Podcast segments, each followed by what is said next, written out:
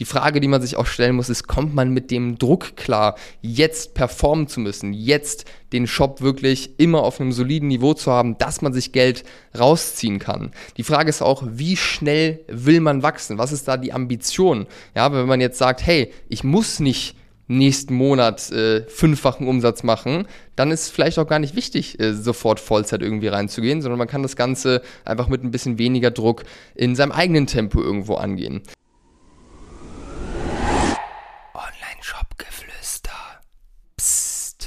Hallo und herzlich willkommen zur heutigen Folge des Online-Shop-Geflüster Podcasts. Und wir wollen heute mal gemeinsam die Frage anschauen, ab wann sollte man eigentlich seinen Job kündigen, wenn man nebenberuflich im E-Commerce startet?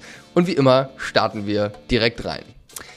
Also, den Job kündigen, den Hauptzeit, äh, Vollzeitjob zu kündigen und Vollzeit sich nur noch mit der eigenen Marke auseinanderzusetzen, ist auf jeden Fall ein krasser, krasser Meilenstein und der Traum von vielen, die irgendwo nebenberuflich anfangen, ja, an dem Punkt zu sein, dass man endlich von dem Shop, von der, ja, von den eigenen Produkten, von der Leidenschaft leben kann.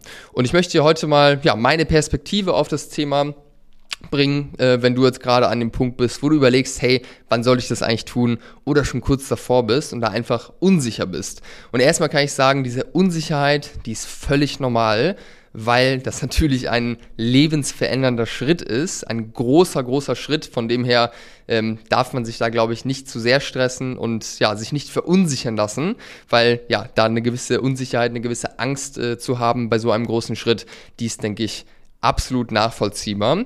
Und ähm, ja, ich denke, man kann diese Frage nicht pauschal beantworten. Man muss es wirklich sehr individuell schauen, weil wir alle irgendwo in unterschiedlichen Lebenssituationen sind und uns befinden. Ja, vielleicht haben die einen oder anderen Kinder, Familie, sind schon ähm, 30, 40 in dem Alter. Die anderen wie ich zum Beispiel mit 25 sind noch nicht in der Situation, dass eine Familie am Start ist, dass man sehr, sehr viel Verantwortung hat. Gut, ich habe jetzt schon viel Verantwortung, auch aufgrund äh, meiner Mitarbeiter etc. Aber ähm, ja, wenn ich jetzt mal fünf Jahre zurückblicke, war ich auf jeden Fall in einer Lebenssituation, wo ja ich ein gewisses Risiko eingehen konnte und die Konsequenzen jetzt nicht verheerend wären, wenn es nicht funktioniert hätte. Und ähm, ja, ich denke, man muss auch individuell schauen, weil das bei jedem anders ist, ab wann man sich Geld auch aus der Firma mal rausziehen muss. Ähm, vielleicht haben die eine oder andere Person Rücklagen privat oder Menschen in ihrem äh, nahen äh, familiären Umfeld, die sie auch unterstützen könnten, vielleicht eine Zeit lang. Die Frage, die man sich auch stellen muss, ist, kommt man mit dem Druck klar, jetzt performen zu müssen, jetzt den Shop wirklich immer auf einem soliden Niveau zu haben, dass man sich Geld rausziehen kann. Die Frage ist auch, wie schnell will man wachsen? Was ist da die Ambition? Ja, wenn man jetzt sagt, hey, ich muss nicht nächsten Monat äh, fünffachen Umsatz machen, dann ist vielleicht auch gar nicht wichtig, äh, sofort Vollzeit irgendwie reinzugehen, sondern man kann das Ganze einfach mit ein bisschen weniger Druck in seinem eigenen Tempo irgendwo angehen. Ja, das heißt, worauf ich hinaus will, man muss immer individuell schauen, man kann es nicht pauschal sagen. Aber grundsätzlich gibt es natürlich Vor- und Nachteile, wenn man jetzt diesen Schritt geht und irgendwo das Ganze Vollzeit betreibt. So, und wenn du es noch nicht getan hast, dann abonniere und bewerte diesen Podcast sehr gerne. Das hilft uns extrem weiter, noch mehr Online-Shop-Betreiber zu erreichen und ihnen weiterzuhelfen. Und du bekommst alle neuen Folgen auch äh, direkt in deine Inbox.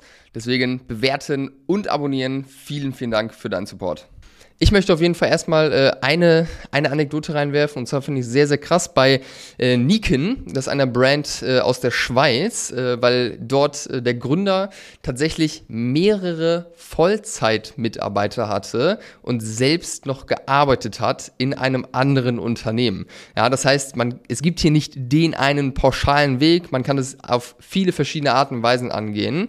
Und ich möchte jetzt, äh, ja, wie gesagt, die Vorteile und auch Nachteile ähm, mitgeben, ob man es jetzt nebenberuflich eine Zeit lang macht äh, oder schnell irgendwo auf Vollzeit geht und seinen Hauptjob kündigt.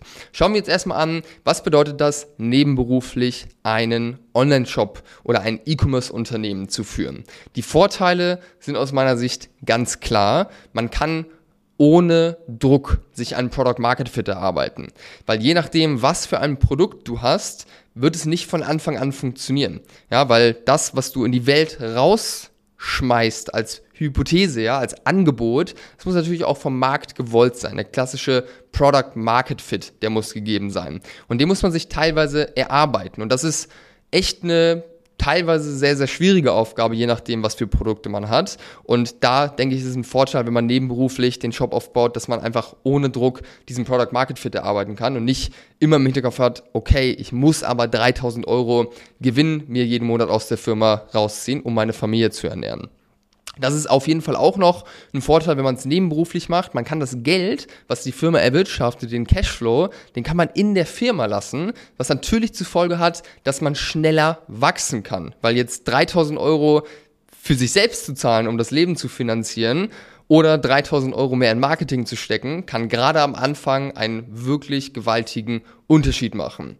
Und gezwungenermaßen ist man auch irgendwo oder muss man sich einfach besser fokussieren, wenn man noch einen äh, Hauptjob irgendwo hat, ähm, weil man einfach weniger Zeit hat, was gleichzeitig auch ein Nachteil ist, dass man weniger Zeit hat. Aber man lernt auf jeden Fall, glaube ich, ganz gut, irgendwo sich wirklich zu fokussieren auf die Dinge, die wirklich zählen, weil wenn man jetzt Vollzeit reingeht, dann sehe ich auf jeden Fall sehr, sehr häufig, dass viele Leute sich einfach schnell verzetteln. Und wenn man sich verzettelt und keinen wirklichen Fokus hat, dann kann man auch viel Zeit reinstecken und es bewegt sich trotzdem langsam.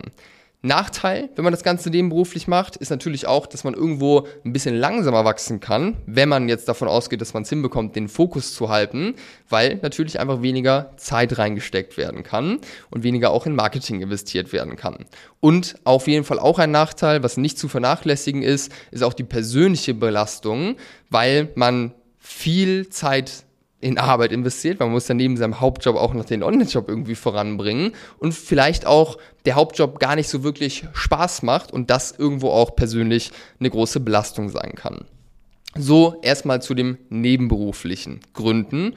Ähm, und dann, ja, die Vorteile, wenn man Vollzeit geht und den Hauptjob äh, an den Nagel hängt, liegen aus meiner äh, Sicht auch auf der Hand. Man hat viel Zeit, ähm, um das Business voranzubringen. Ja, gerade so in den ersten Wochen nach Kündigung merkt man das dann, wie viel Zeit man eigentlich reinstecken kann. Das ist äh, ja eine aufregende Zeit auf jeden Fall, weil man einfach wirklich so Gas geben kann, wie man sich das Ganze vorstellt.